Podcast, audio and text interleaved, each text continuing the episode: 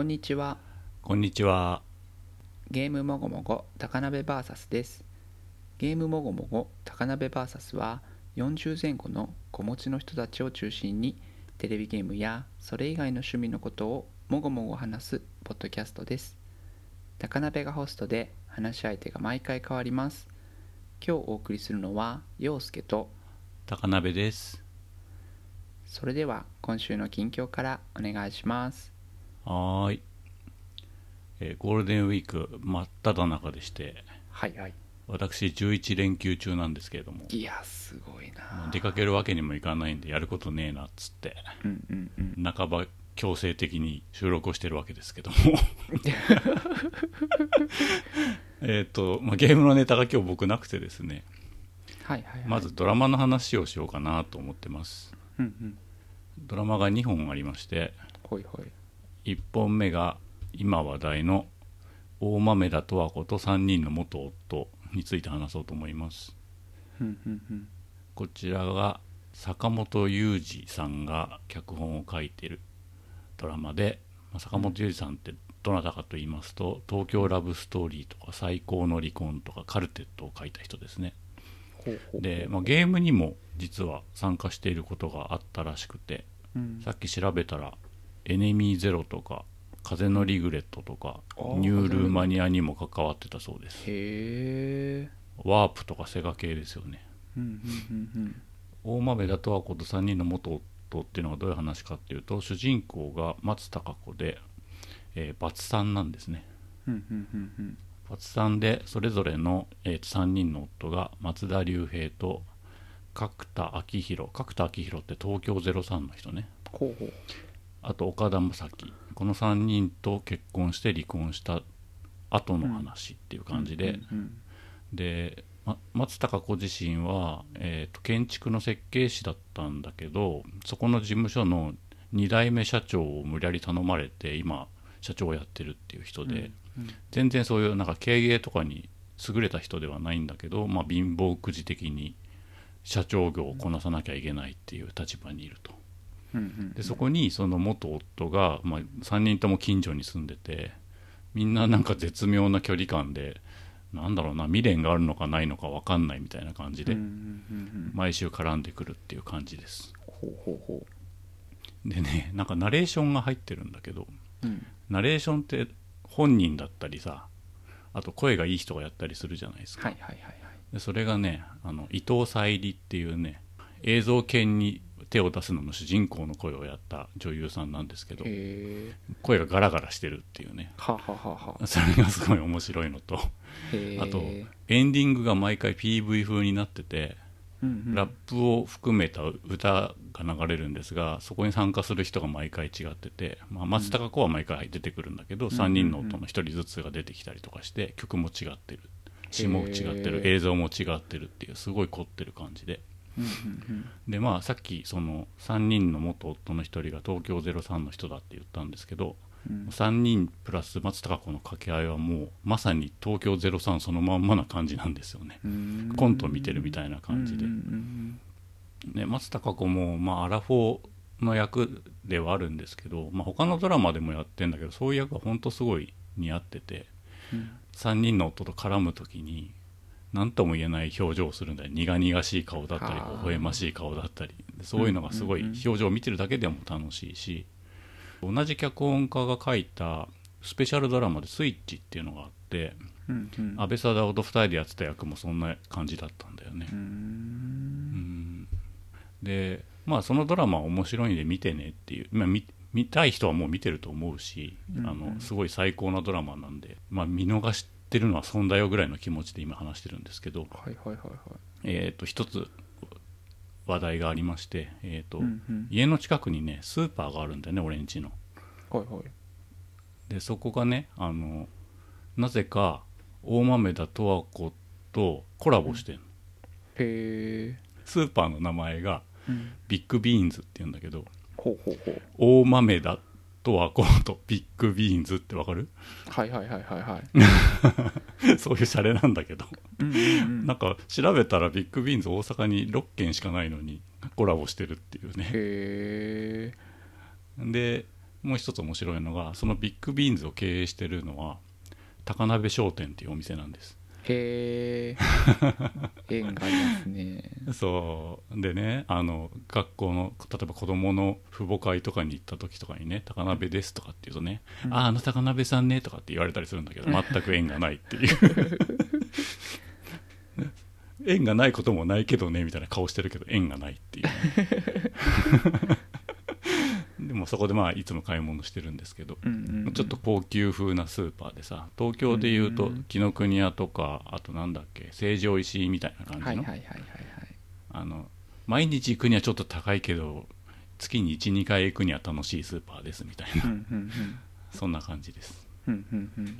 でもう一つのドラマが、えー、とたまたま偶然同じ時期に見てた、うん。えー、と Amazon プライムとかで配信してる韓国ドラマでほうほう「マイ・ディア・ミスターニョロニョロ私のおじさん」って書いてあるんだけど。これがね偶然なんですけど大豆田とわ子みたいな設定なんですよね。へえなので紹介しようかなと思いました。えーこちらは建築会社で働く部長のおっさんが主人公です、えー45歳ぐらいかな。これもあの松たか子と設定似てますよね。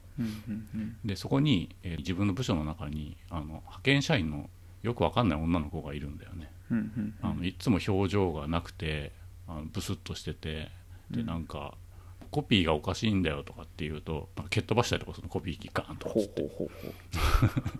あとなんか給湯室のあのティーバッグとか砂糖とかたくさん持って帰っちゃったりするみたいな。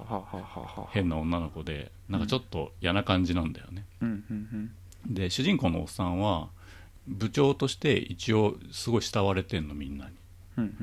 だけどなんかそんなに浮かばれてなくてなんかもともとは一級のこう建築士だったんだけどうん。なんかその保全の部署安全の検査をする部署とかに飛ばされてまあちょっと出世コースから外れちゃったみたいな感じなんだよね、でそんな部長がある日なんか郵便が来てうん。開けてみたらあのすげえ多額の賄賂が入ってたんだよね。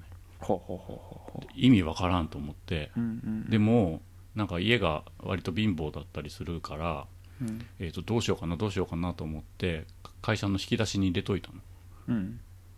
そしたらそれをその、えー、と派遣社員の女の子が見ててうん。どうやらそれを盗んだっぽいんだよね。次の日会社に行ったらなくなってたの封筒うんうんでもその封筒は何かっていうと,、うんうん。えー、と本来はその部長に送るはずではなかったんだよね。うんうんうんうんあの名前がすげえ似てる人がいて、うん。他の部長だか専務だかに送るつもりだったのが宛先間違ってそのおっさんに来ちゃったの。うんうんうん。でも受け取ったら最後えっ、と要するにその社内的な問題でうん。あのクビになったりとかしちゃうわけよね。はいはいはいはいはいだから結果的にその女の子が盗んだことによって、うん。えっと受け取ったっていう事実がなくなってうん助けらられちゃうんだよね。うんうんうんうんうんうん次の日ねゴミ箱かなんかからなぜか見つかるの。ほうほうほうほうほうほで女の子は別におじさんを助けようと思ったわけではなくて自分がすごい借金に追われてるから、ううんうん。あの自分の借金を返すためになんか怪しい封筒があったなと思って持って帰ったら多額のそういうお金が入ってて、でもその借金は返せなくて結局その商品券、商品券だったんだけどなるほど返せなくてで捨てたんだよね。うんうんうんで主人公はね3兄弟でバカで無職の兄貴とあと目が出ない映画監督の弟がいるんだよね、うんうんうん。その3兄弟っていうのもその大豆田とはこの元夫の3人にすごい似てて。うんうんうん でね会社には2つの派閥があって現社長の派閥とそれを、えー、とうん。クーデターじゃないけどこう他の派閥に変えたいっていううんチームがいて、その社長が、えー主人公の元後輩なんで。ほうほうほうほちょっと嫌な感じじゃんそれだけでも。ううんうんうんうん。嫌な感じなんだけどさらに主人公の妻と不倫してるほう。うん。でそういうのを、えー、と派遣社員の女の子があのなんか二重スパイみたいな感じになってうんうんうん。社長の関係もこう耳にしてるしおじさんの方にもこう恩を着せるしみたいな感じで。ほうほうほう。あの自分は借金を返したいだけだから。うんうんうんうん。二重スパイみたいなことやっていくんだけど、うん。まあだんだんだんだんなんかお互いがお互いを癒していく関係になっていくっていう話で、うんうんうんで契約社員の女の子があの歌手の人らしいんだよね。うんうんうんなんか IU って書いてあるんだけど、うんうんうんうん IU っていう名前の人なんだって。うんで、うんうん。演技ではなんかすごい表情がゼロでだけどなんかすごい雰囲気のある眼差しとか佇まいが良くてうん。でなんか人殺しの前科とかある感じで,、はあはあうん、で借金取りに追われながらなんか寝たきりで耳が聞こえないおばあちゃんを養ってたりとかするんだよね。はあはあはあはあ。でそういうのとかもすごい面白くて。うんうん。でキャストも豪華で主人公はあのパラサイトに出てきた金持ち父さん役の人だったんだよね、うんうんうんで社長の役は「愛の不時着」に出てきた耳男っていうあの盗聴する役ややってた人だったのね。うんうんうん。盗聴役やってた人が盗聴される側になってるっていうね今へ回えうんうん。でバカ兄貴の方はあの人間レッスンっていう紹介したドラマに出てきた主人公のダメなお父さんだったり、うんうんうん。あとイテウォンクラスに出てきた美女役の人も出てきたりとかしてすごい華やかなんだよね。うんうんうん。そのなんて言うんだろう。あのタイトルがさ「マイ・ディア・ミスター私のおじさん」とかっつってあのジャケットとか見るとほんわかした3人のおっさんと可愛い女の子がにっこり笑ってるみたいなジャケットなんだけど、うんうんうん全然恋愛ものじゃないし、うん。むしろジャンルわかんないしみたいな感じのうんうんうんうん。緊張感がなんかずっと続いていく感じがすげえ面白くてまだ半分ぐらいしか見てないんだけど、毎週毎週大豆田とわ子と両方楽しみにしてますよっていうそういう話でした。うーん。なるほど。ジャンル全然わかんない、うん大豆田十和子は特にあの脚本家が好き勝手にやってるだけのようにも見えるんだけどそれが120%面白いっていうのは本当ずるいなと思って、うんなるほどな。まあ、どっちも1話見た見ればあの俺が感じてる面白さっていうのは伝わるはずなんでそこでつまんなかったらもう見なくていいかなっていう感じではあります。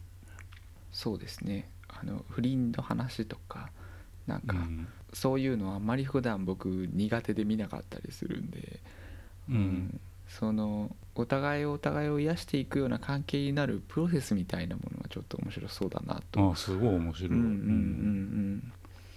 そうなんですね、うんなんかその二重スパイのように働くのはお金が欲しいからっていう流れってことなんですか、そうね。だからそれぞれのキャラクターにバックボーンみたいなものがあって、うんうん。まあ、動機としてはあの借金を返したいっていうのが一番なんだよね、うんうんうん。でずっとなんか若い借金取りに追われてて、うん。家に勝手に入ってこられたりとかして殴られたりとかするの、ほうほうほうほうほう。ん。ううん。なんか格好とかもさあの、細いこう黒いデニムのパンツとか履いて、うん。大きめのジャンバー着てみたいな。でうん。ちょっと猫背気味にトコトコトコって歩くみたいなさ、うん。ん。そういう女の子いるじゃん。はいはいはいはいはいちょっと髪の毛とかも後ろに弱いてる感じで、うんうんなんか80年代っぽい格好っていうのかな、まあ、現代劇なんだけど、うんうんううん。なんか歌手って聞かれて画像検索すると普段は髪の毛なんか紫色に染めてたりとか全然違う感じなんだけど。ドラマの中ではすごい地味で目つきだけうんすごい雰囲気のある女の子っていう感じで、うんううんんうんうんセリフも全然ないよ。うん。うん。うん。い一切喋んないって感じ、なるほどな。うん。うーん。なんかこう今の時代の話なのか何なのか分かんないですけどこうムッとしてたり少しこう、僕がうんとイメージする昔のドラマとかだとなんかなんとなくこう高飛車なとかなんなんかこうね生い立ちはいろいろあるんだろうけどまあなんとなくこううん。周りとうまくいかないみたいなことだったののその原因みたいなものがちょっとこう分かりやすいっていうか。でも少しずつ分かってる感じね、そういうのもね、そうなんか砂糖を持って帰ったりブスッとしてたりなんかこう PK を蹴っ飛ばしたりするっていうのはこう本人が追い詰められてるんだっていうようなお話だったりするの。は、なんかこう、うん。今の時代っぽいなと思ったりうんうんうんうーんその大豆田とはこうなんか原作があるわけではない多分オリジナルドラマだあねそうなんですね。ねで多分当て書きしてるよね。あの松たか子が出てくるドラマをいくたくさん作ってるので。あなるほど、うんへえ、ワイワイしてそう大豆田とはこの方がなんかそのコントを見てるようなっていう話。ほんとコントだよね。うんずっと面白いもん、へえ。うん。うん。なるほどな。ラップを含めた PV っていうのはなんか、うん。そのラッパーが出てくるってことなんですか？ラッパーが出てくるし、あとえっ、となんかし3人の夫の1人が松田龍平なんだけど松田龍平が、えー、とカフェバーみたいにやってるのかな。でそこの従業員の中にあの東京事変の人が混じってたりとかする。へえ 豪華ななんかあのサブカル女子にはたまらないらしいですよその人が出てきたこと自体、そうなんだ。うん。なんだかこのいろんなものがまあなんかちょっと前にそのルーさんと2人で配信したあの、うん。エヴァの話もうん。チロッと聞かせてもらったんですけど、なんかこう我々こうメディアを消費する人がこう大人になっているっていうような、まあ、あるいはそのエヴァを見てた世代が大人になってるんだっていう話をなんかこう僕はあのテレビアニメ版しか見てないんですけど。テレビアニメ版は逆に見たんかあすごいな。とテレビアニメ版はあの全部見てうん。あのすごくこうあのおめでとうのところでもうあのうん。当時見て僕なんだかわかんないですけどあの涙が止まらなくなったっていう思い出だけ、はい、残ってるんですけど、へー意外。3回離婚してあの元夫と一緒になんか仕事なりか、そのプライベートなりでちょっとずつ縁があってっていう温度感みたいなものがうん。あ面白いねって思えるようになったって、なんかちょっとこうあ大人だなっそてれはちょっとあるかもね、うん。割とその大人向けだよねどっちのドラマも、うんうんうんそのな文脈みたいなものがある程度その人生経験として共有できてないとうん面白く感じないかもしれないね。そうなんかその45歳でパートナーがいて不倫されていて、えーうん。若い派遣社員と少しこう、うん。お金っていうものを買い出しながらも癒されていくような関係になるんだっていうのはジャンルはでも恋愛じゃないんだよ。そうそうそう。恋愛ではないっていう、うんうんうん。面白い。なんかその温度感っていうか仕事でのパートナーとしてっていうのでもないけどそでなんかちょっとこううんあの大人だなって、う、うん。うん、思ったりして、確かにね、うんうん文脈的にはちょっとレベルが高いかうん、もしれない、うんうんうんうん でまあ韓国ドラマなんでその私のおじさんの方は1話80何分あってあ長いんだ。相変わらず。うん。なので俺は Chrome のブラウザであの 1. 点何倍とかで見てます。い1.3倍ぐらいにして60分ぐらいに圧縮して見てますね、うん、いやなかなか大変だよ。面白いけどね。ううん。ん1日1話見たいじゃんやっぱそうすると80何分は1日1話だと辛いよね。うん。60分だといけるけど。うん。うん。そうか。ドラマな。ドラマ見ればいいのかな。うん、ん。あんまりやっぱりこうドラマを見る習慣がなくて。うん。あとそうねエヴァの話うん。のさっき出てきたけど、はいはい。そのまあ、2021年うん。のドラマではあるんだよね。その大豆田とわ子は特に、うんうんあの私のおじさんの方は3年前のドラマらしいうんん、だけど。ああうんうんでもどっちもやっぱその現代の生きづらさの中にうん。生まれたドラマな気がしていて、うんうんうんなんか優しいんだよね、うんしんどい部分もあるんだけど優しいんだよね。うんうんうん。それがいいなと思った、うんうんうんうんうんそうですね。なんかあんまりあのお話の中からもこう傷つけ合うような感じっていうか。まあ傷つけ合うようなって言ったらあれですけどなんかこうそう「マイ・ディア・ミスター」の方はうん。そのそんな事情がある人も寝たきりで耳の悪いおばあちゃんの介護をしてるんだとかうん。あの分かりやすいっていうか、うん、うん。優しい感じがこう本当は優しいんだよっていうのがこうちょっとエピソードとしては伝わってくるなと思って。うんあとね私のおじさんで検索するとねうんうん。あのマイディアミスターが一番上に出てくるんだけどうんうん「わたおじ」っていう日本のドラマも出てきてあ日本版もあんのかなと思って調べたら、うん。全く無関係ですって書いてあってびっくりしました、えー、わたおじ、うん私のおじさんわたおじっていうドラマがねあの韓国版のやつの1年後に日本でやってたらしいんだけど、はあはあはあはあ。まあ、たまたまの他人の空にだったらしい、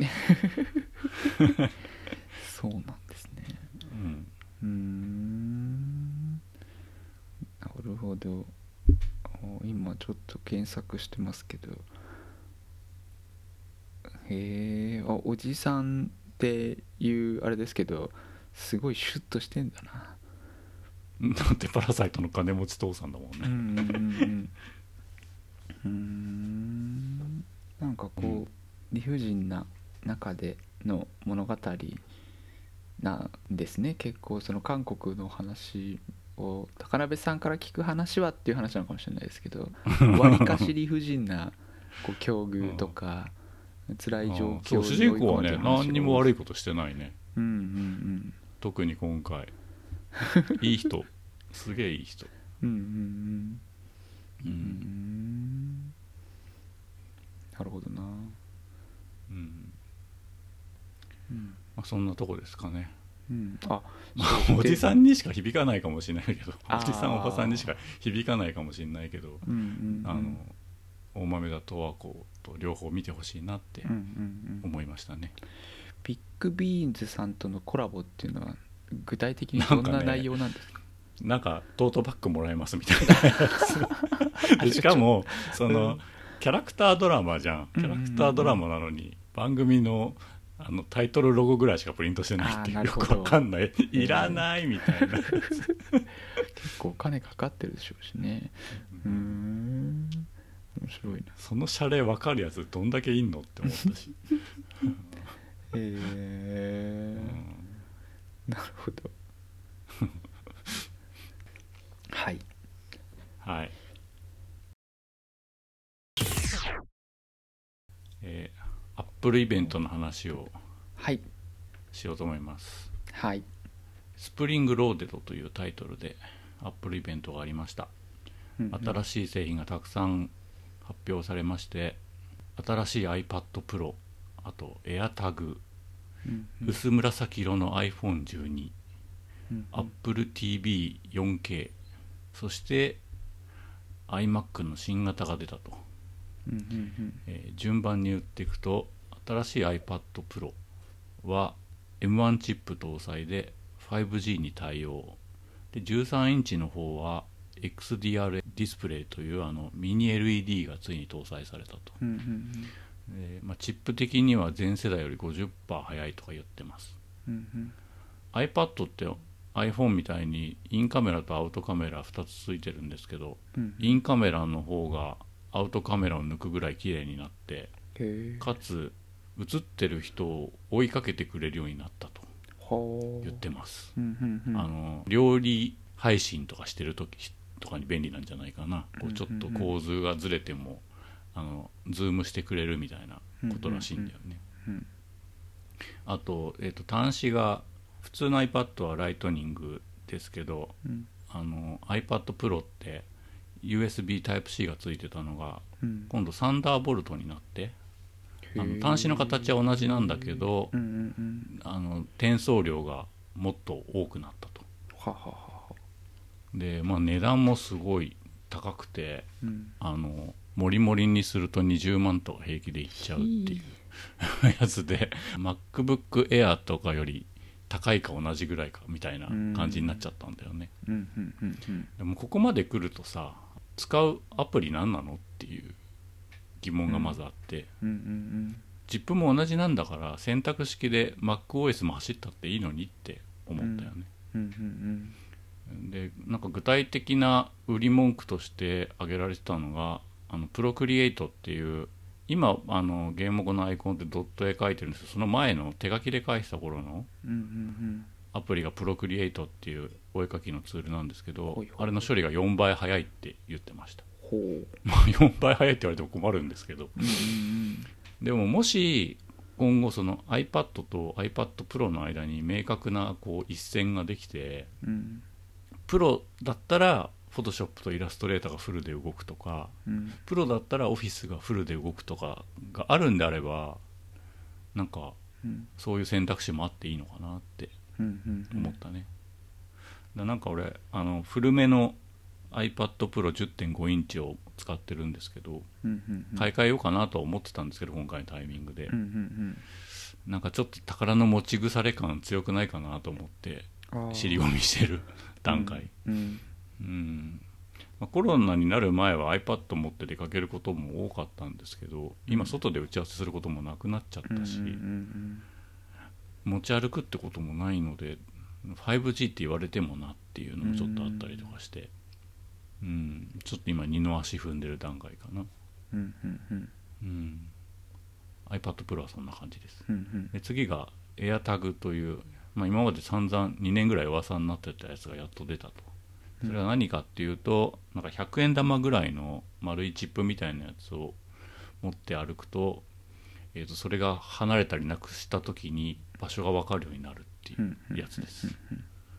1個が3800円だけどそこになんかホルダーみたいなものをつけるとしたらうん。プラス3800円ぐらいかかるっていう。本体の2倍じゃんみたいな。でうん。なんかシャレなのか何なのか分かんないんですけどエルメス製のそのホルダーケースみたいなやつは4万円超えててもうもうもうどっちがどっちなのみたいなどっちがどっちを守ってんのみたいな。分かんない感じがすげえ面白かったです。うん。で今までアップル製品ってなんかいろんなものに無料の刻印サービスってあったんですけどあんま意味分かってなかったんだけど今回初めて意味ができたなと思って。うん。まあ、例えば鍵につけてるタグに「鍵」って書いとくとか、なんかそういうのに意味があるなと思いました、うんうんまあでも俺 iPhone なくすこともなければ鍵なくすことも財布なくすこともないのでうん。今のところ使い道が見当たらないんですけどどういうのに使ったらいいんだろうね。うん。まあまあでかいよね。100円台で厚みがあるんうん。うん。でそれにホルダーケースみたいなのつけなきゃいけないからさ。うんうんうんまあ、財布の中に入れといてもいいかなとは思うけど財布と電話が離れるたびにピロピロ言われたりとかするとそれはそれでだるいなって気うもん。するので。うん。まあ他の会社が今までそういうの作ってたらしいんだけどそれも使い方もよく分かってないのでいつかそういうのがどうしても必要なシーンが出てくるのかなっていうのがちょっとまだ見えないでいます。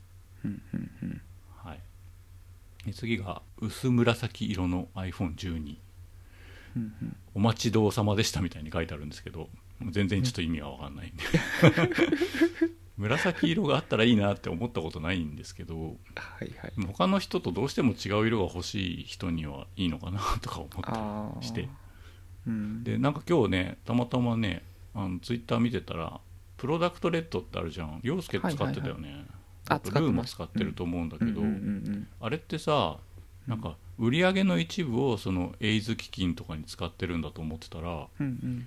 あの購入額全額納めてるらしいよそうなんですね。え。ーやばいね。うんうんそんなんだったら紫とか買ってる場合じゃないじゃんねって思うよね。う ん確かに。うんうん すげえなって思いました、うんうん。はい、で次が AppleTV4K、まあ、4K 自体今までもあったんですけど今回リモコンが変わりました、ほうほえー僕が持ってるやつは上半分がつるっとしたガラスでトラックパッドみたいになってたんだけどううんうん。なんか先祖返りしたみたいなまたなんかジョグダイヤルみたいなやつに戻りました。うんうんうん。で、まあ、それによってなんか回転みたいな操作もできるらしい、うん。まあ、十字キーみたいな操作もできるらしいみたいな感じなんだけど、うんうんまあせっかくねそのアップルアーケードあるんだからうん。なんでもっとゲームしやすいリモコンみたいにしてくんないのかなってずっと思ってる感じです、うんうんそれかそのリモコンはリモコンでいいから純正ゲームコントローラーを別につけて売ってくれるとかね。うんうんなんかわざわざそのハード買ってまでアップルのサービスに参加したいんだからなんかそういうアドバンテージがあってしかるべきだと思うんだよね。うんで俺この間買った 4K のテレビとかはもう配信サービスがほとんど内蔵されてるんでうんあの AppleTV のアプリもあるし、うんうん。AppleTV のハード自体の出番はもうないんだよね。うん。よほどのアドバンテージがない限り。だからどうすんのかなって思ってるっていう感じ、うんうん Mac の画面を映すにも別に USB Type-C から HDMI につなぐだけでバッチリ映すしあと、うんうん。テレビに何にもつながなくてもうんあのエアディスプレイでつながるんで、おうん、何にもいらないんだよね。ううんうんだからなんでその AppleTV っていうハードを買わなきゃいけないのかみたいな理由付けが欲しいなっていううんうんうん。感じではありますね、はい、うんで最後が新しくなった iMac はいはい。で、まあ、僕27インチ今使ってるんですけど待望のでかい方は出なくて小さい方だけがリニューアルしたと。うんうんうん。で今まで21.5インチだったやつが24インチにサイズアップしたと。うんうんであの初代のブラウン管だった頃の iMac を思わせるような6色リンゴの色とプラスシルバーの全7色のカラーバリエーションが出たとでチップはこれもまた M1 チップだと。うんうんでなんかカラフルで可愛いっていう印象らしいんですけど皆さん。うんうん。あの表と裏で色が違っててうんうん。背中側はビビッドな色なんだけど画面側はペールトーンなんだよね。うんうんうんでかつ今までみたいにその画面の下にアップルマークがない。ほうほからなんかもしこれがヒットするとあの当時のあの iMac みたいに真似しする変なメーカーとかいっぱい出てきそううだなと思って。でなんかいろんなリークサイトが出してたその画面下の顎の部分がなくなるんじゃないかっていう説が大半を占めてたんですけど、うん顎はなくならなかったですね。うんうんでカラフルな7色も用意しておきながらキーボードとかマウスとかケーブルまでちゃんと色を揃えてるのはさすがだなって思いました、ただ個人的に残念だったのがモニター周りが白しかなくてうん。うん今まで全部黒だったじゃないですか。画面消した時にあの黒一色になるのがすごい好きだったのとあとやっぱ画面に没入感があるから黒の方が絶対いいと思ってるんですけどうんうん。まあ今回白しかなかったね。な春らしい感じはするけどねイベントタイトルらしく。うんうんで本体があの iPad みたいにソリッドな感じになってあの縁があのなんていうの？うんうん。直角になってるっていうか。うんうんうんうんあと背面も平面になってる。うん。で11.5ミリしかないのがすごいっていう話なんですけど、うん。まあ、そのせいであの今まで電源ケーブル1本だったのに電源自体が外に出ちゃったんだよね箱が途中にあるっていうか。それがすげえ嫌だなと思って。で11.5ミリっていうのを守りたいがためにイーサーネットをその外付けの電源部分に穴を作っちゃったんだよね。なるほど。うんうんうんうん。で電源が MagSafe になったりしたのも多分そのせいでうん。厚みの中にコンセントが収まらないんだよね、だから磁石で平面にしたかったっていう、うんうんうんあと USB Type-A も多分厚み的に入らなかった。うんうんうん。だから USB Type-C が4つついてる感じになってますね。うんうんうん。だからさそこまでするんだったらさなんかスタンド側にドックみたいのつけてくれてもよかったのになと思っはいはいはいはいはいて底面っていうの。うんうん昔さあの下がお団子みたいになってる Mac あったじゃん。あの上が液晶モニターで下が雪見大福みたいになってるやつ、うんあれって下にそのコンピューターの本体とかディスクドライブが入ってたんだけどまあそこまではいかないだろうけど、あの薄い1センチぐらいの厚みのドックみたいなのつけてもよかったよね下にね、うんそっちの方がスッとしたのになってうん思いました。まあ、今回でかい Mac が出なかったのは多分その M1 チップじゃ賄いきれないっていうのが一番でかいと思っててうん。今後 M1X チップなのか M2 チップなのか分かんないけど、うん。そういうのが出た時に MacBookPro とか iMac のでかい方とか iMacPro みたいなものがリニューアルするのかなって思ったし、まあ、それはすぐ出ないってことなんだろうなと思って半年ぐらいまだかかるんだろうなって。その時に画面の周りが黒いやつが選べるといいなって思いましたっていう。うんそんな話でした。うん。なるほどな僕、まあ、iPhone8 プラスっていう、まあ、かなり古いですけど、うん。なん。だかアップルのイベントを見ようっていう気にもあん。まりああやってん。だねみたいなぐらいの感じになってあの、うん。あさしてこうそのワクワクしたり楽しみだったりする感じがだいぶないなっていうのが、うん。なんか今回すごくこう感じているっていうか。うん、ん。まああのワンダーみたいなものはなかったよねあんまね。うんうんなんかすごい、いこう順当な感じっていうか、うんうんうんん。そうしたらそうなるよねみたいなうんうん。感じではあった。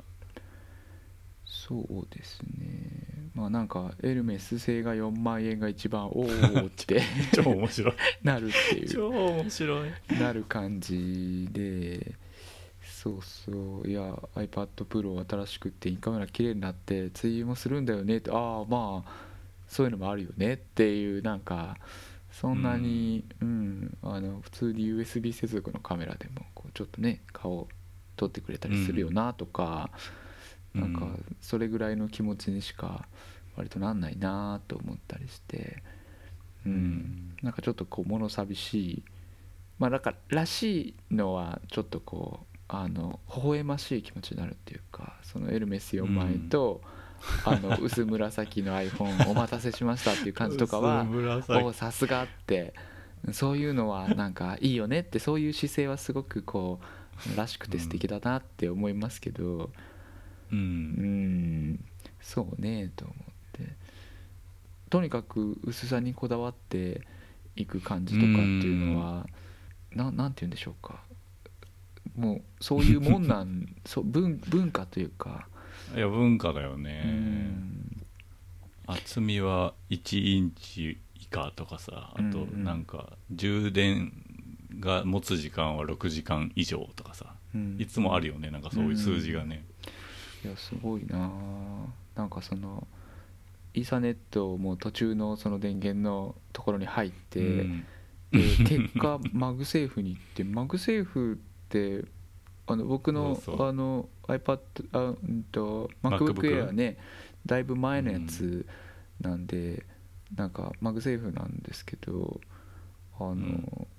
スポって行くじゃないですか。な何かの時には。しバッテリーがついてるから意味あるんだけど、うん、でも今回は電源抜けたら多分バツンと落ちるよね、いやすごく恐ろしいなと思ったりして。うん。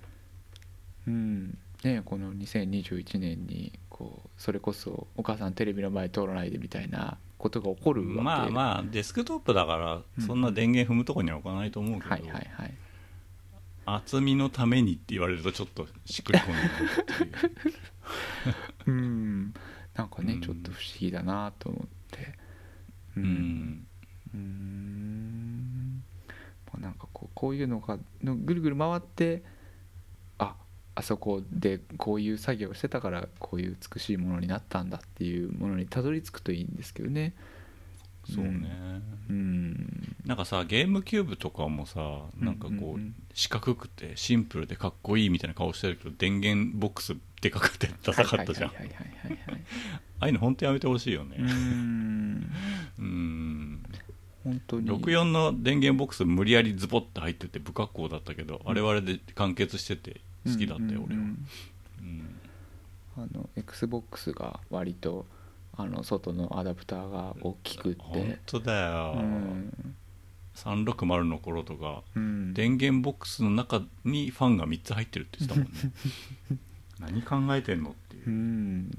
すごいなと思って。あれの置き場は結構困った覚えがありますけど、困ったよね。うん。ラックに入んないじゃんみたいになるもんね。本体は薄くするけど途中の電源か。なるほどな。それダサいくない？うんいやちダょっとあんまりへ へーって思っちゃった。なるほどな。そっちはいいんだって思って。そう、うん。ノートだったらまだわかるよね。さ本体だけで起動する時間がわずかにでもあるからさ。うんうんうん。うん。あと AppleTV4K はちょっと欲しいんですけど 4K のテレビにして今えーでも洋介についてんじゃないの？そういうの配信サーあビスに。そう配信サービスついてるんですけど東芝機で割とあの妻うん。がそのネットフリックスとかあの見て、うん。でなんか割とゴゴリゴリ使っていると落ちるんですよね、へでえまあ、使い方とかにもよるのかあとはあの全録をがついてるのでそのせいもあるのかもしれないですけど。はいはいはいはい、うんでそうするとこうブラックアウトしたりすることがあって、メモリが足んないのかな、うん。で FireTV の 4K のやつをよく使ってて。ううん。ん。まあでもあれあるからいらないかと思いながらそれこそうん。Apple アーケードとゲームコントローラーとかつくようになったらちょっと考えるのになと思って。うん。本当だよね、うん。ゲームコントローラー純正の出すべきだと思うよ、うんうん。うん、iPhone にもつなげてとかなればねうん。ちょっと、まあ、一応ねプレステ4のコントローラーつながるとか言ってるけど、うんまあでもなやっぱ本格的にサポートししてそれで全部やってくれよって言わない限りみんな対応してないしやっぱり、うんうんううん。んそうなんですよね。だから前もなんかちらっと言ったけどアップルアーケードに囲われてるやつは全部コントローラー対応とかにしない限りやっぱうん。広がっていかないよね、うんうんうん。うん。アップルアーケードちょっとなんか国内を頑張ろうとしてんのかなってタイトルが増えてましたけど。ファンタジアンがすげえいいって聞いたけど、うんうんうん。うんコントローラーでやってる人いるみたいだね。あそうなんだ。ファンタジアンテレビでちょっと気になるんですよね。あのジオラマをとかって言ってるやつですよね。はいはいはい。うんうんだうん。から、リアルオクトパストラベラーみたいな感じかな、うんうんうんわかんないけど、うん。エアタグ使い道問題もいまいち分かってなくて俺も分かってない、うん。で一応やっぱ悪いことに使われないような工夫はいっぱいしてあるって書いてあったね、うん。だからその誰かをストーキングするために使うとか、うん。そういうのはできないようになってる。あとうん。あの所在不明なエアタグがそばにあるときは警告が出るようになってるとか、うん言ってそうたねなるほどな。うんあとだから例えばおじいちゃんにつけたりとかはできない。おじいちゃんとか子供につけたりみたいなこともできないっつってた、それがそうか。うん難しいとこですけどね。そういうニーズはありそうですけどね。うん。うん。あのペットとかねつけたい人いそうだけうどね、ん。なんか猫とかね。それこそ子供が塾に行って割とこう遅く帰ってくる時とかもうご飯の支度のタイミング問題とかでちゃんと連絡してもそれはちょっとみたいな。iPhone 持たせておけば iPhone を探すですぐ友達を探すでできる。よはいはいはいはいはいはい。今どこにいるか、うんうんうんうん。うーん探すアプリで AirTag も探せるかな？分のか。からん、うんうんうん。うんうーん。あの iPhone を探すのやつのデバイスを探すっていうモードがあるからそれに近いんじゃないかな、うんうんうんうん。なるほどなるほど。うん。うーん。いまいちよく分かってないんだけど離れてても見つかるのはこいつと他のネットワークにつながってくれるってことそうそうそうそう。ですよねそううーそう。んで他の iPhone とかがそのメッシュを作ってて、その人ずっとね自分のところに通知が来るらしいよ、うんうんうんうん。うん。うーん。だからすれ違い通信の複雑なやつみたいなこと。なるほどなるほど。うんうんううん。んうーん裏でそう考えると山の中で急になくしたら見つかんないのかうんうんうんうん。そういうことですよね。どど誰も iPhone を持ってる人がうん。そばにいない場所でなくすと見当たらないと。うんうんうんううん。んうーん。ちょっと欲しいですけどね。こういうのなんかこうおもちゃとして欲しいなっていう感じはしますけど。使い道がないんだよ。あそう。なんか使ってわざとあのどっかなくしてこうつながったつながったっつって見つけた見つけたっていうところまでやりたいですけどうん。なくさないもんな。車の鍵とか？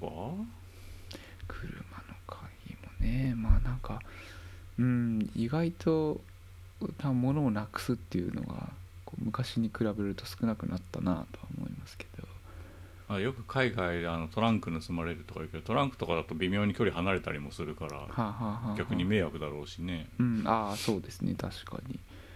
うーん。難しいな。なんか離れるとアラームが鳴るとか不思議だな。うーん。うんゴールがよくわかんないね、うんうんどういう社会を目指してるのか、うん。うん。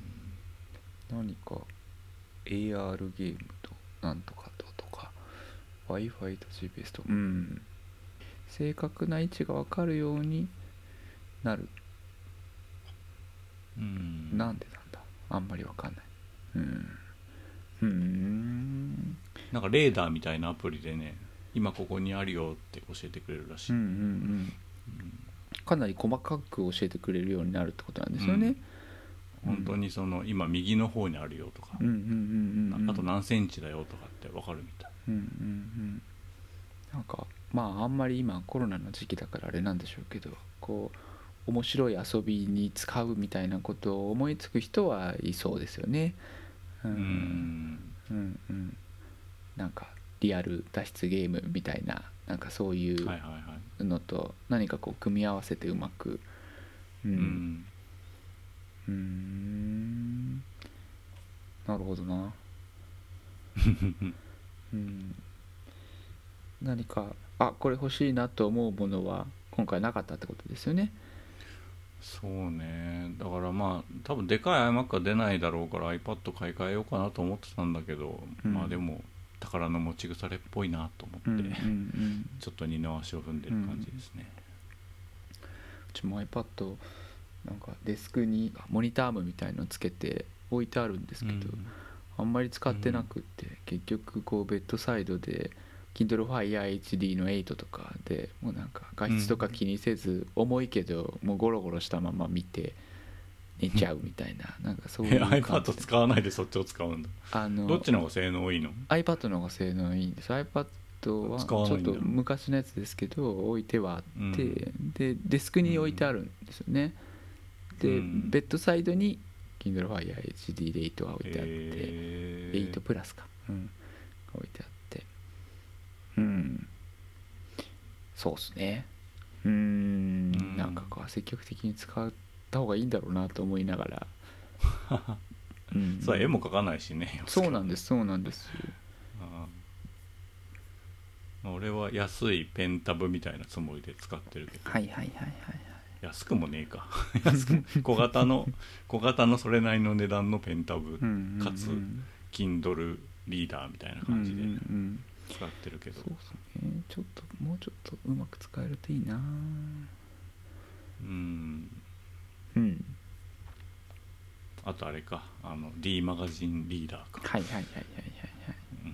まあ、でも誰かが言ってたけどあのジョブズいなくなったけど今の方がアップルの売り上げは上がってるらしいよね。へえうん。うん。うん会社としてはずっと成功し続けてうん。うん。る、うん。うん。うん。うん。そうなん。ですねうん、うん。なん。か iPhone だっつってわーって言ってた時の方がいっぱい売れてたような感じがうん。しますけどそん。なことないですねうん。そんなことないしあとみんなが欲しくてたまんなかった iPhone mini は売れてないっていう、うんうんうん。そうか。なんかまあバッテリーがへたってきたからからそろそろ新しいのは欲しいけどぐらいのなんかそんなトーンでうん。あんまりこう必要に迫られてなくって。ううんんうんうん。そうねもうだからそんな飛躍的な進化とかあんましないもんね、うん。その M1 チップがどれだけすごいのか体験してないけど、うんうんうん。まあ、バッテリー性能はすごい良くなったって聞くけど。でもそれで生活変わるかっていうとそんなに変わんないってあいうか。うんうん。アップルウォッチも年々良くなってるけどすげえ劇的に変わってるかっていうとそうでもないし、うんうんうんうんうん。そうですねうん。ガーミンにして GPS 細かく取ってくれる方がちょっと楽しいしワクワクするなと思ったりして。うん。難しいな。うん。特に今出かけらんないからモバイル系とかもあんまね。ああそうですね。盛り上がんないよね。うんうんうんなるほどなうんでもデスクトップもノートパソコンもすごい売れたんでしょ去年やっぱ。あーのなるほど。家で仕事しなきゃいけないから、うんうんうん。うんそういう意味ではちょっと華やかなパソコンが新しく出たっていうのは、嬉しい人もいるかもうんなるほどなるほど。そうかそうですね。なんかうん一通り持って買い替えようっていうこう我々みたいなところがターゲットじゃないってことなんですね。うん。うんうんうん。なるほどなるほど特に iMac はそうかもね、はいはいはいそうですよね。うん。うん。うんうんうん。はい、春のイベントについては以上です。はーい。僕はですね買ったゲームを紹介して、まあ1本欲しいゲームを紹介するっていう、えーまあそんな話をしたいなと思ってるんですけど、はい。あの高鍋さんが11連休でまあ連休連休ランク11だとすると僕あの連休ランク。連休ランク2であのまだまだちょっとこうあの星2の集会所に行けるようになったぐらいのこう緩やかな感じで、まあ、このゴールデンウィーク一番長くて2連休だったんですね。で、まあ、今日も夜勤休。明けででうん。今日夜勤明けで明日でもうこのこの明けと一日の休みでゴールデンウィーク間を満喫しようみたいななんかそういう感じでですね、であの、うん。まあなんか世の中ゴールデンウィークセールを、まあ、スチームでも、まあスイッチでもやっていたりして、うん。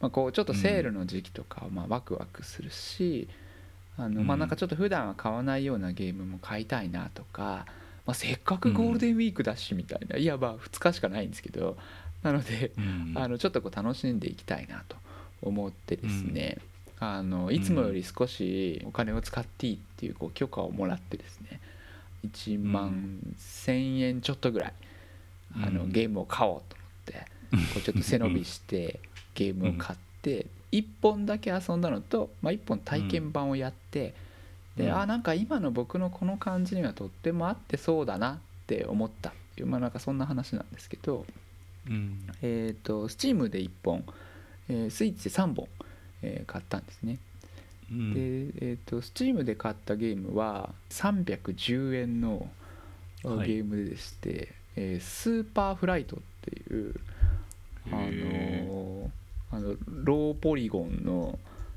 空中をふわっとこうあの滑空するっていううん。ゲームなんです、であのギリギリを飛ぶと点数がもらえるっていうまあなんかそんな構造のゲームで、うん。あの評価はすごく高いんですね、うん。まあなんかちょっと楽しそうだなと思っていわゆるなんかムササビスーツっていうんですか、みたいな感じでビューンって飛ぶっていう。で、うん。あのすごくいいのが BGM がないんですね。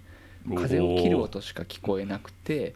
すげえ。であのなんかこうモヤモヤした四角いものがこう煙みたいになってるところに入るとマップがバーンって変わって、でまた次のところに行ってとかっていうと、まあなんか1000ポイントとかもらえて、まあ、スコアをアタックするっていう、うん。もう本当にこうビューンって言ってこう舞うだけでで、うん。あのやられるとまたビューンって始まるっていう本当にそれだけなんですけど、うん。なんだかあのやっぱりちょっと仕事がわさわさわさわさしてるのと、うん。院内でやってるこう研究みたいのがあるんですけどそれの締め切りが近くていろいろこう追い込まれてるんですよね、でそういう中で何の物語もないビュンビュン飛んで壁に近づこうみたいな中で音ないのをこう夜中にこうヘッドホンつけてやってるとなんかすごくこう心が穏やかになるなと思って。ううん。んあのそうなんです。なんか本当にそれだけなんですけど ゲームパッドにも対応しててうん。ゴーゴーっていうこの風の音とかうんうんうん。あなんかこうキャンプに行きたいみたいな話をしてましたけど、はいはいはい。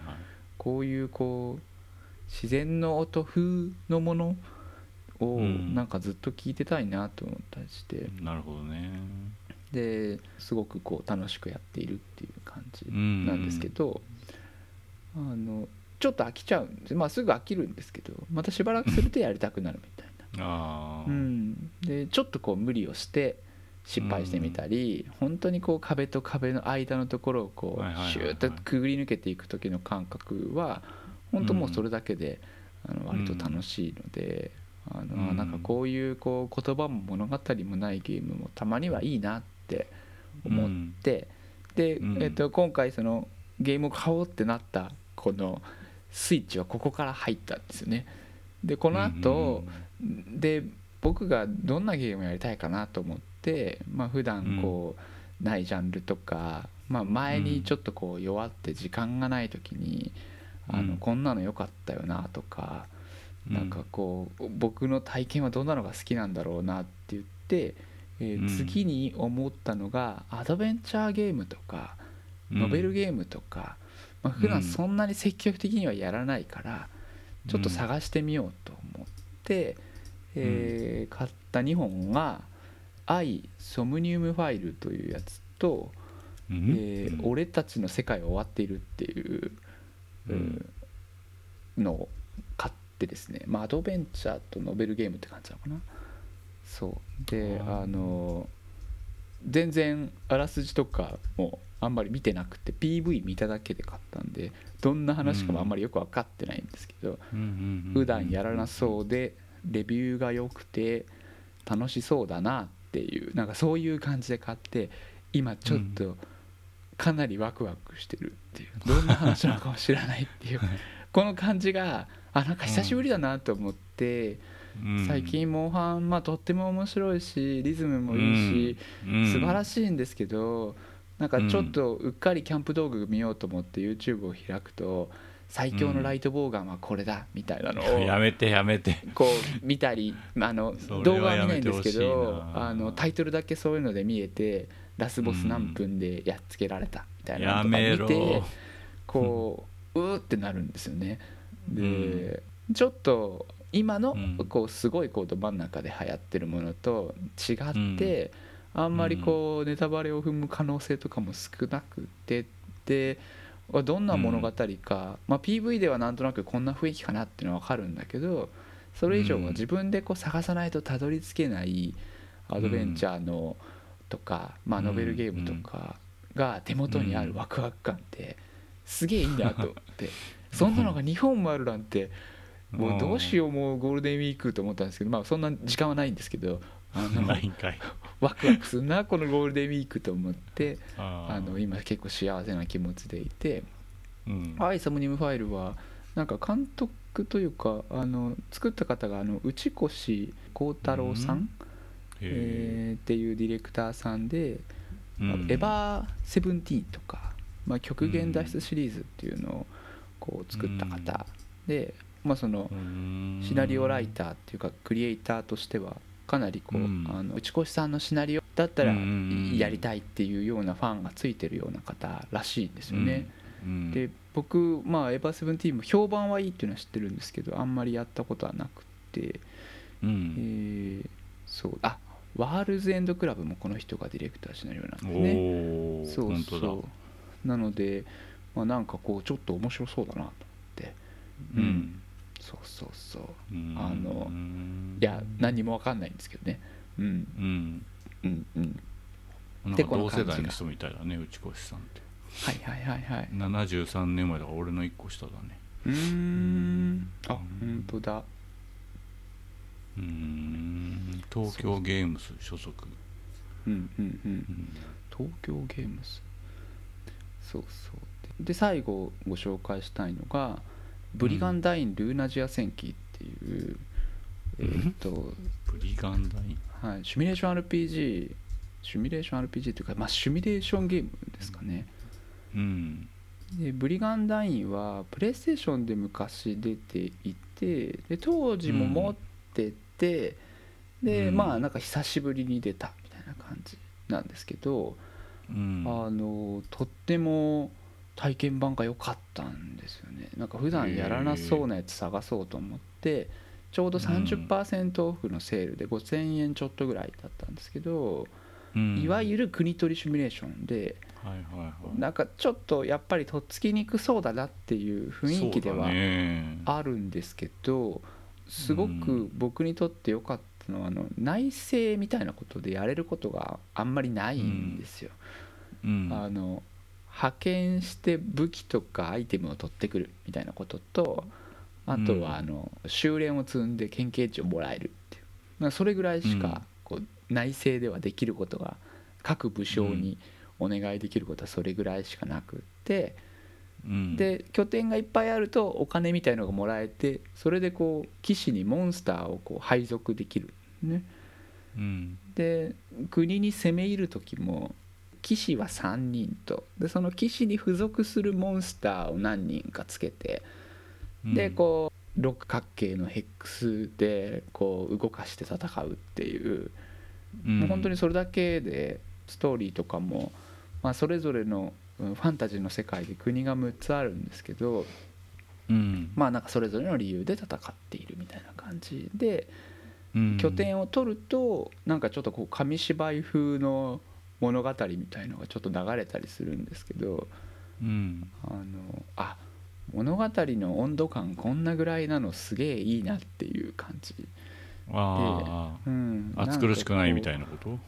うんうんとムービーが流れてとかなんとかでとかっていうのとか、ルールがすごい複雑でとか、うんうんその作業としてのプロセスみたいなものはすごい多いし、準備はとっても多いんですけど、なんかこの準備楽しいんだなやっぱりっていう話と、まあなんかすごく似てて、うん。モンハンのこのスピード感みたいなものにちょっと速いんだけど、プレイのその質が上がったのかどうかちょっと分かんないななんていう話前回高野さんもされてたんですけど、うん。あのこいつはここに置いたらやられちゃうかなと思いながらじっくり考えて、じゃあこっちに置いてみようみたいな感じ、楽しいなと思って。で、うん。なので、まあ、ちょっとこの体験版をやってみてであうん。やっぱりこれ楽しいわってなんかすごく思えて、でかなりワクワクしながら買ったんですよね。うん。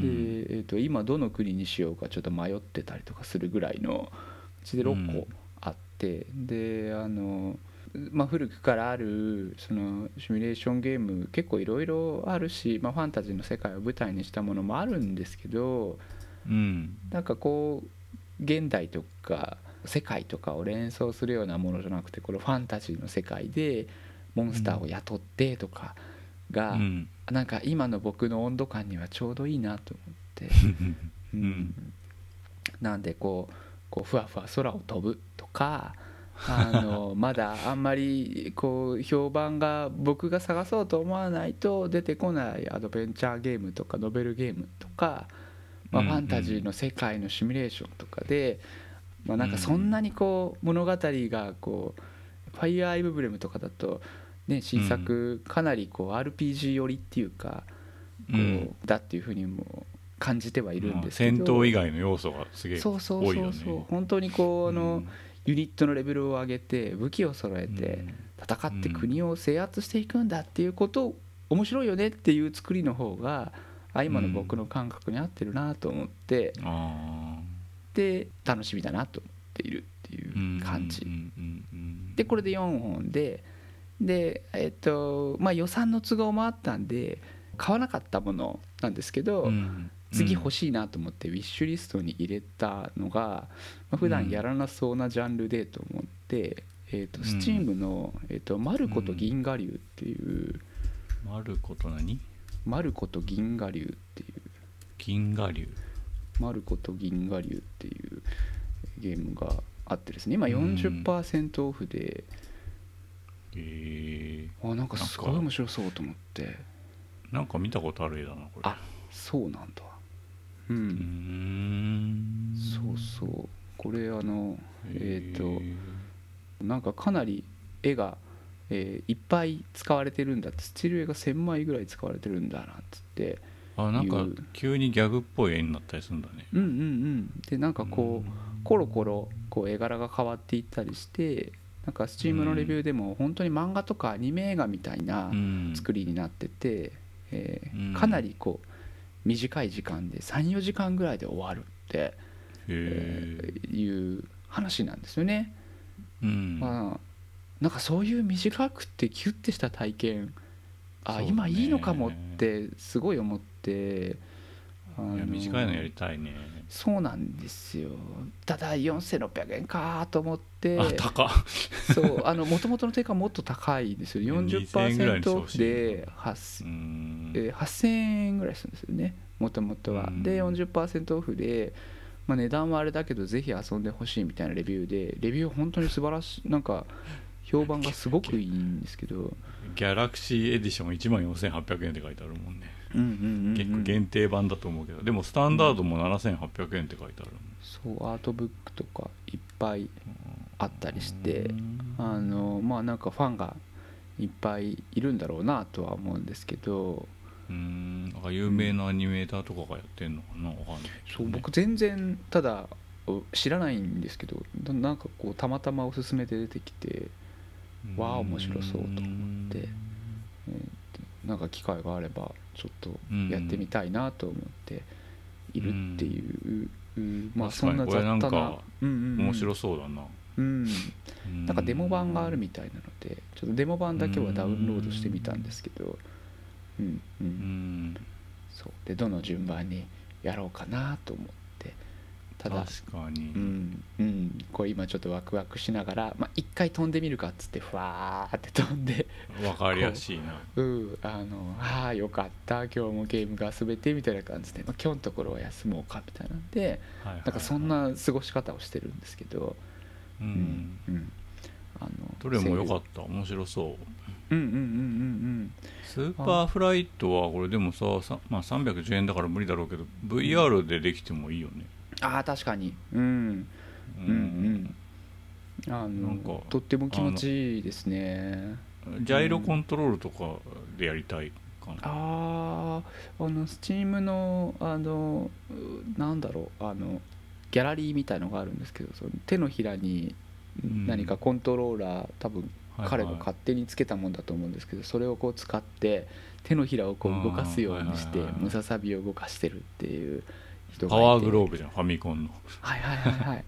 なんかすごい素敵だなと思ったんですけど、うん。あれじゃんね坂上二郎の飛びますと言いますよ。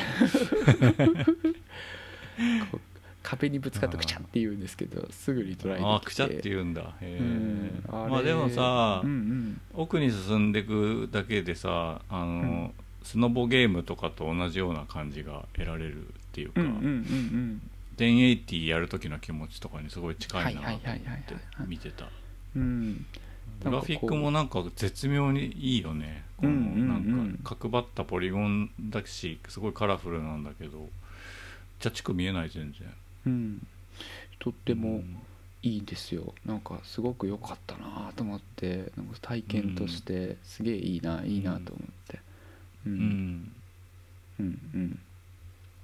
まああんまりうまくないのであの、まあ、実績とかいっぱいあるんですけどあの、まあ、ちょいちょい開放しててまだうん。70%の人が開放しましたみたいなやつしか開放してないんですけど、うん。たまにやって、まあ、あんまうまくなくてもビュンビュン飛んでて気持ちいいなと思ったりできるんでうん。なんかこう、うん。ね、空を飛ぶレジャーなんてやったことないんですけどあなんかどっかで見たことあるような感じとか、ううん。んあこういうのあったなとかあこういう感覚気持ちいいなとかあの、うん。BGM ない感じとかあの、うん。割り切ってていいね。うんうん。すごいいいんですよね。うん。うんなんかこうゲームを買うばっかりでねなんかあんまり遊べてないような気もするんですけどまあうんなんかね大人だし少しこうお金を落とすってことも大事だなと。うんセールだしセールだしってこう高山さんあー1本クリアしたら2本買うって言ってたけど全然クリアしてないなっていつも買う時に思うんですけど、うん。うん。あ自分がってこと？あそうそうそうそうそう。全然クリアしてないのに4本も買っちゃったと思って。うん。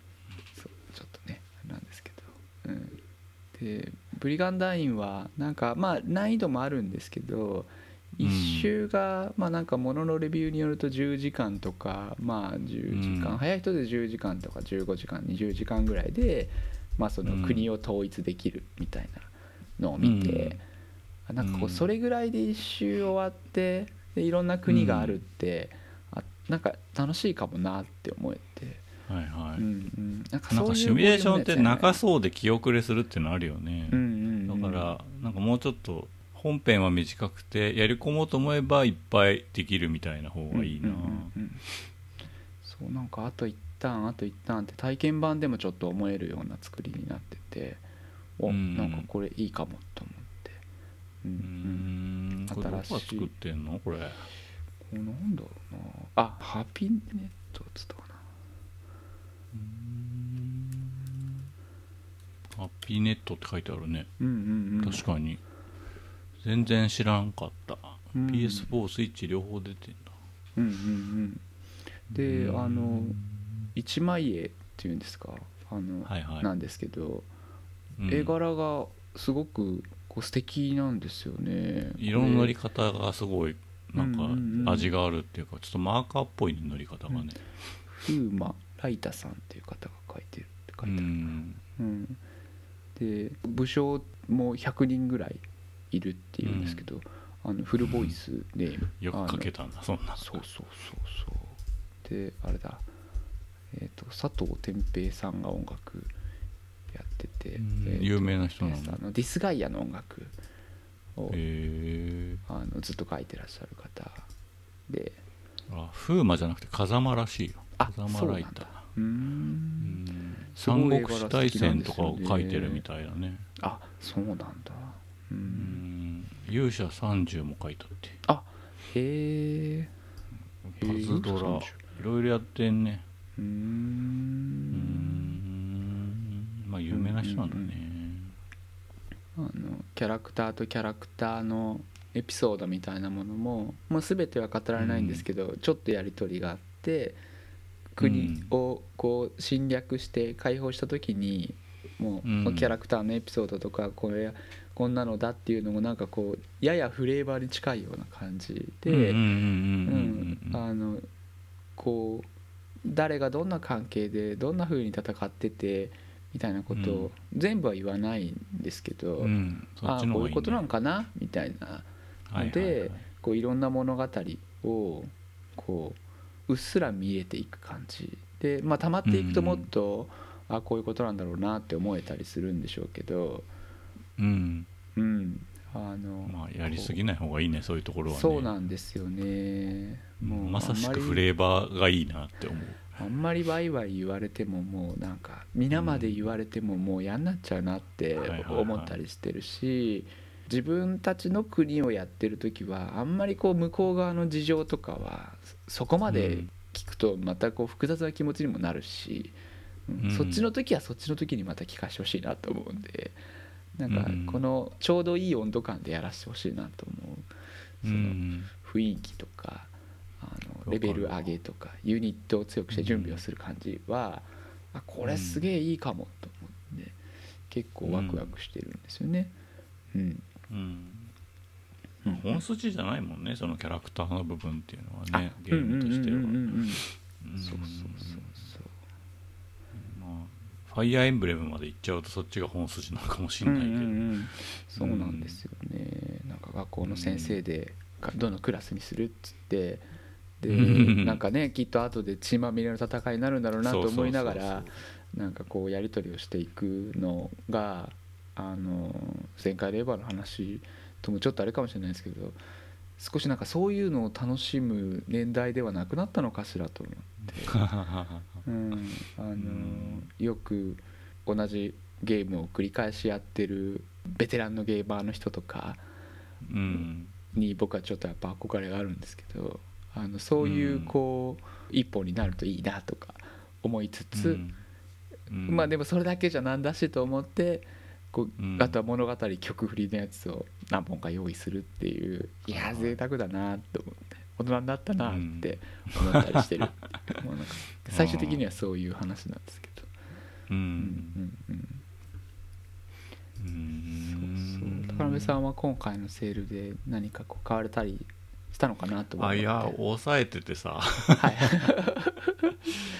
いやすげえ1000本とかセールになってるとうーってなるんだけど、うんうんうんうん。買ったものの起動すらしてないゲームが100本単位であるので。ああちょっと、うんうん。ちょっとここは踏ん張り時だぞと思って 逆に。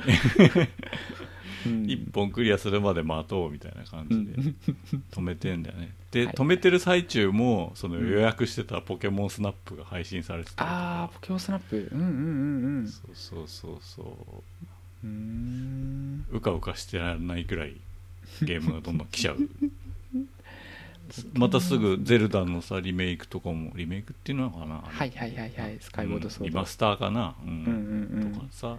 あとあのファミコン探偵クラブとか、うんマリオゴルフとか出ちゃうじゃん、うんうんうんあっという間だよね。確かに。うん、うん。そうですね。まあちょっとワクワクしながらゲームを買ったりを安いって買うのはちょっとなんなんですけどいやでもまあいいか。まあでもすごい良かったよ今回のラインナップあは本当ですか、うんうんうん知らなかったし魅力的に見えたから、うんうんうんうんマルコと銀河流もすげえ気になるね。マルコと銀河流なんかちょっともうちらっと見ただけですし全然内容わかんないですけどなんか楽しそうだし、美しい。何するゲームかもわかんないね。うんうんうん。ノベルゲームなんでしょうかね。ねなんかこう物語を楽しむ感じに見えるんですけど、うん、何にも知らない方がいいなと思って。ってる感じがいいや。う、うん。ん4時間でとかあすごいちょうどいいうんいいかもと思って。うん。ううん。なん。かこのバイクに乗ってる絵をバイクじゃないなこの豚のスケボーみたいなのに乗ってる絵をツイッターかなん。かで見たけどあゲームの絵だって知らなかったうん。ん。そう売れてるのかしらうん。うん。うん。うーん。なん。いやもう毎日のようにストア見てるのに気づかないっていうぐらいだから。そんな売れてはいないんじゃないかと思うけど。ああうん。あ PC だけなのかこれは。ううん。んあそうなんだ。そうそうそう。今週まだ出てないんだ。そうですね。うんうん。ん。うんうん公式 LINE スタンプも出てるって書いてあるね。ああへえうーん絵の情報量を増やして文章を少なく伝えることを大事にしたんだみたいなことが書いてありますね。ああいいね。うんうんうん。なるほどな。はあなんかこうソーシャルゲームへの対抗心から生まれたんですみたいなインタビュー記事がありました。うーんそれはまあ言わなくてもいいんじゃない？そう。ううんん。まあちょっとまだまだこうねゲームでワクワクしたりしたいなとか、うん。あうん。楽しそうだなって思えるだから、まあ、なんとかやっていけそうだなと思えてるんで、うん。うん。少しこう現実に追い詰められることもあるんですけど、まあ、こううん。踏ん張っていけるといいなと思って、うんうん、そうだね。ゲームがそういうことの力になると僕も嬉しいなと思いますねありがたいです本当。うん。なんかやっぱこう外にも出れない時代だからうんなんかそういう空想のものとか通してでもなんかちょっとみんなが元気になるといいよねやっぱうんうんうんうんうん。そうですね。ううん。ドラマとか見てても本当そう思うわなんか、うん。じまあ自分は動けないんだけどうんうん。代わりに体験してくれて元気になるっていうかさ、うんうんうんうん確かに。うん。まあ、読書とかももともとそういう役割だと思うんだけどうんうん。自分ができないことを代わりにしてくれるみたいな。そうですね。うん。うんファンタジーの世界で国取りできないですからね。うん。うんそうそうそうそう。ん。んうんうん。まあちょっとまあまとまりない感じではあるんですけどあの、うん。いずれやってよかったよっていう話をゲーム語でもできるといいなと思っております、はい。はい。銀河流今週も出してくんないかな。ねこれちょっと面白そうなんですよね。うん。買っちゃうなこれ。うん。もうセール セールの終わりが見えてると買っちゃうんですよね。あうん。あねこうちょっと短いとか聞くといいかなって 逆に買っちゃうっていうね、うん、悪い大人になりました、うん、はいそんな感じです。ーはーい。以上ゲームもごもご高鍋 VS でした。お送りしたのは陽介と高鍋でした。それではまた次回まで。ごきげんよう。さようなら。さよなら